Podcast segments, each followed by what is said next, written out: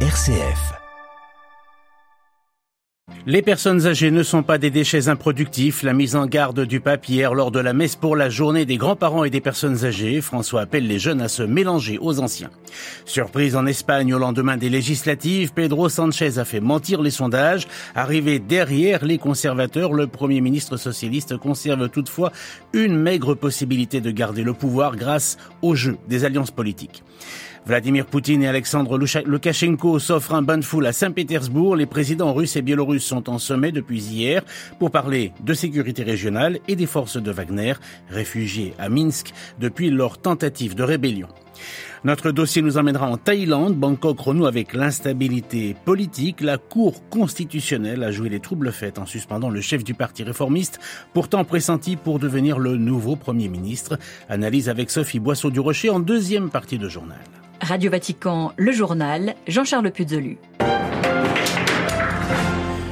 Bonjour, c'était hier la journée mondiale des grands-parents et des personnes âgées et à cette occasion, le pape François leur a consacré une messe dans la basilique Saint-Pierre, célébration en présence d'environ 8000 fidèles, toutes générations confondues et au cours de laquelle le Saint-Père a appelé à prendre soin de nos aînés, de ne pas marginaliser les personnes âgées mais bien au contraire, de l'échange intergénérationnel. Delphine Allaire. Sur la parabole de l'évangile du jour sur le bon grain et l'ivraie que Jésus invite à laisser pousser ensemble jusqu'à la moisson, le pape a insisté sur la pédagogie miséricordieuse qui invite à la patience, à l'accueil de la fragilité, des limites, des retards, des erreurs, non pas résignation et justification, mais pour prendre soin euh, du bon grain avec douceur et patience. Le pape pense là aux grands-parents, aux personnes âgées qui, si elles regardent en arrière, voient beaucoup de belles choses, mais aussi des défaites. La vieillesse est un temps béni. Pour cette raison, dit-il, un temps de tendresse, d'espérance confiante de la victoire des bonnes herbes sur les mauvaises. L'évêque de Rome a ensuite appelé à ce que jeunes et plus anciens renouent pour un échange fécond et un dialogue entre tradition et nouveauté. Pour toutes ces raisons, François exhorte à veiller à ce que les villes surpeuplées ne deviennent pas des concentrations de solitude pour personnes âgées. Non succeda che la politica, chiamata a provvedere ai bisogni dei più fragili, si dimentichi proprio degli anziani, lasciando que la politique n'oublie pas les personnes âgées, laissant le marché les reléguer au rang de déchets improductifs, souhaite le pape, espérant que nous ralentissions le rythme aussi pour accompagner ceux qui peinent à suivre. De grâce, mélangeons-nous, grandissons ensemble, a supplié le pape, rappelant les sacrifices, les tendresses, l'amour des plus anciens pour les plus jeunes. Delphine Allaire, le pape qui a souhaité aussi hier attirer l'attention sur les milliers de migrants abandonnés dans des zones désertiques du nord de l'Afrique depuis plusieurs semaines. François dénonce les souffrances indicibles infligées à ces personnes qui ont de toute urgence besoin d'assistance et d'aide humanitaire.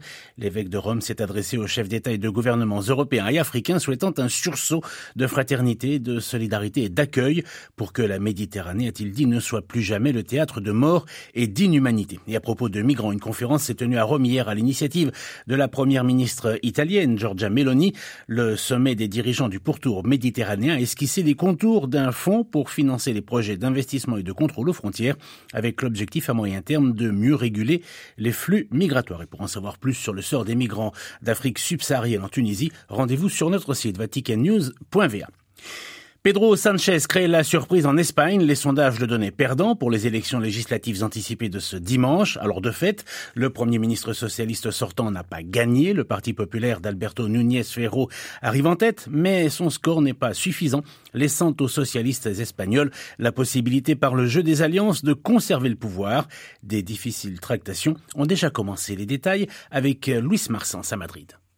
C'est une victoire au goût amer pour euh, la droite qui euh, remporte ces élections, euh, mais qui ne sera pas en mesure de gouverner, de remplacer Pedro Sanchez à la tête de l'Espagne, puisque le Parti populaire est loin de la majorité absolue, et même l'addition des sièges du Parti populaire et de ceux de Vox, ce parti d'extrême droite, cette addition-là ne permet pas d'arriver à une majorité absolue. Il y a donc une forme de déception à droite, la droite qui était persuadée de pouvoir revenir au pouvoir.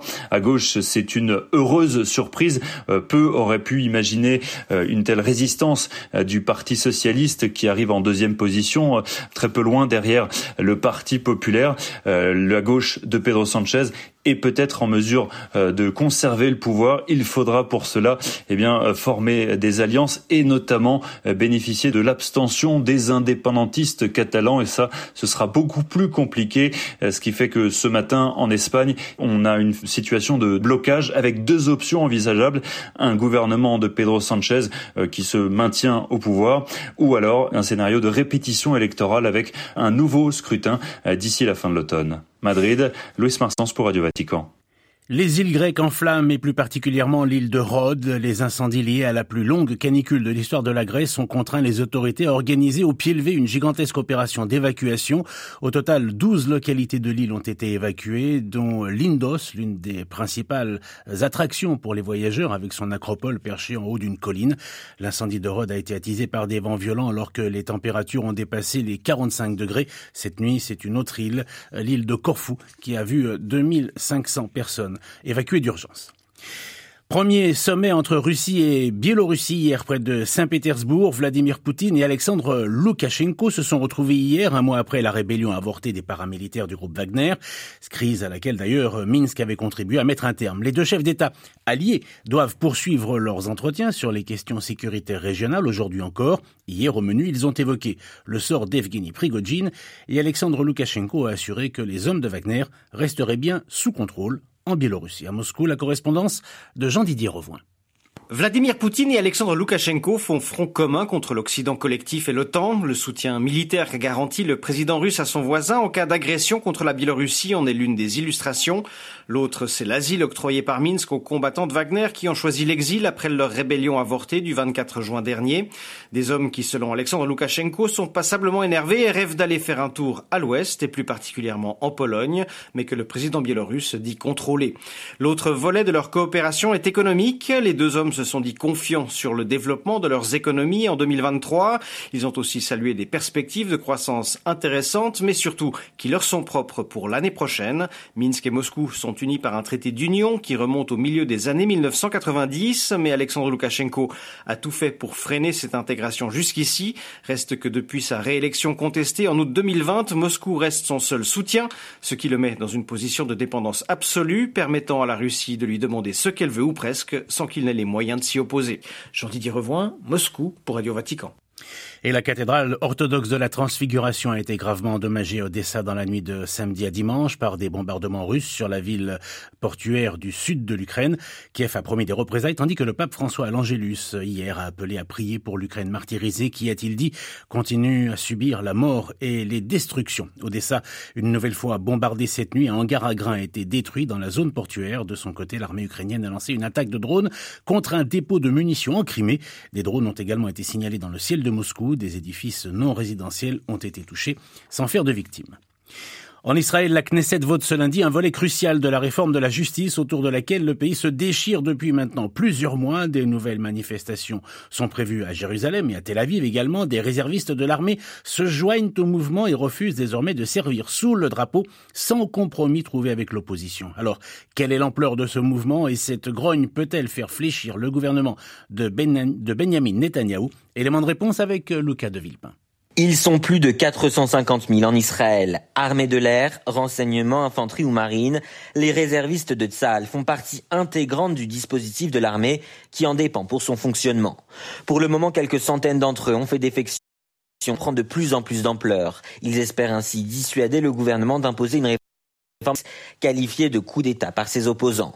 Une fronde jugée inacceptable par Benjamin Netanyahou lui présente les démissionnaires comme des soldats politisés à la solde de l'opposition, il les accuse désormais de prendre la démocratie en otage. Si le gouvernement ne semble pas prêt à reculer comme il l'avait fait en mars dernier, le chef d'état-major de Tsahal s'est hier publiquement inquiété de voir l'unité de l'armée vaciller. Il s'agit pour lui d'une menace existentielle pour Israël et appelle les réservistes à reprendre tout de suite leur service. Lucas Deville, Tel Aviv, Radio Vatican. Et à noter que le président américain a pris position dans ce dossier, a demandé à ne pas précipiter la réforme judiciaire qualifiée de source de division par la Maison Blanche. Quant au premier ministre israélien Benjamin Netanyahu, il a quitté ce matin l'hôpital après avoir été opéré dans la nuit de samedi à dimanche pour la pose d'un stimulateur cardiaque. Changement de prieur à la communauté de Thésée, frère Aloïs qui avait succédé au fondateur frère Roger assassiné le 16 août 2005 a désigné son successeur. Il s'agit de frère Matthew, un Britannique de confession anglicane qui est entré dans la communauté de Thésée le 10 novembre 86. Le passage de, le changement de prieur se fera le premier dimanche de l'Avent, le 3 décembre prochain.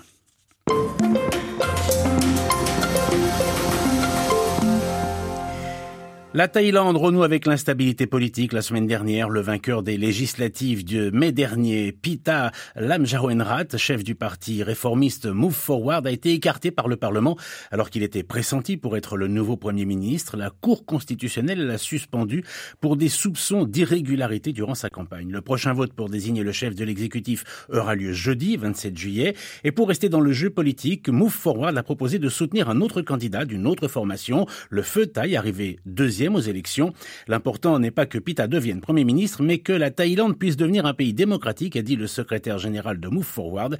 Et c'est donc bien un nouveau projet de société que propose cette formation dans un royaume où l'armée les jeux politiques. Éclairage sur ces blocages avec euh, Sophie Boisseau-Durocher, spécialiste de la vie politique thaïlandaise à l'IFRI, l'Institut français des relations internationales on peut malheureusement craindre que le Move Forward ne soit à, nouveau, euh, comme le parti qui l'avait précédé, euh, soit à nouveau empêché d'exister. Et donc, il va falloir recréer un parti, ce qui prend du temps, ce qui nécessite des moyens qui complique énormément les mécanismes politiques.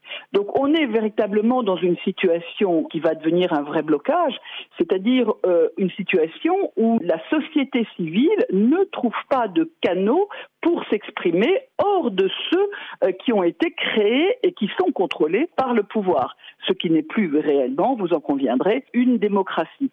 Donc il y a là euh, des blocages qui sont des blocages à répétition, euh, au point d'ailleurs qu'aujourd'hui, l'armée estime que son ennemi depuis 20 ans, le parti Puetai, puisse prendre la tête de l'exécutif plutôt qu'un parti qui mettrait en danger directement ses intérêts. Donc on est véritablement dans des calculs politiques euh, corrompus et qui sont à terme dangereux, même si euh, pour l'instant on n'a pas vu encore euh, d'explosion sociétale dans la rue. Pita était très populaire, notamment chez les jeunes thaïlandais. Est-ce que l'on peut parler aujourd'hui d'une rupture générationnelle en Thaïlande? Oui, absolument. On peut parler d'une rupture générationnelle et qui est de moins en moins d'ailleurs, et c'est intéressant, une rupture ville-campagne.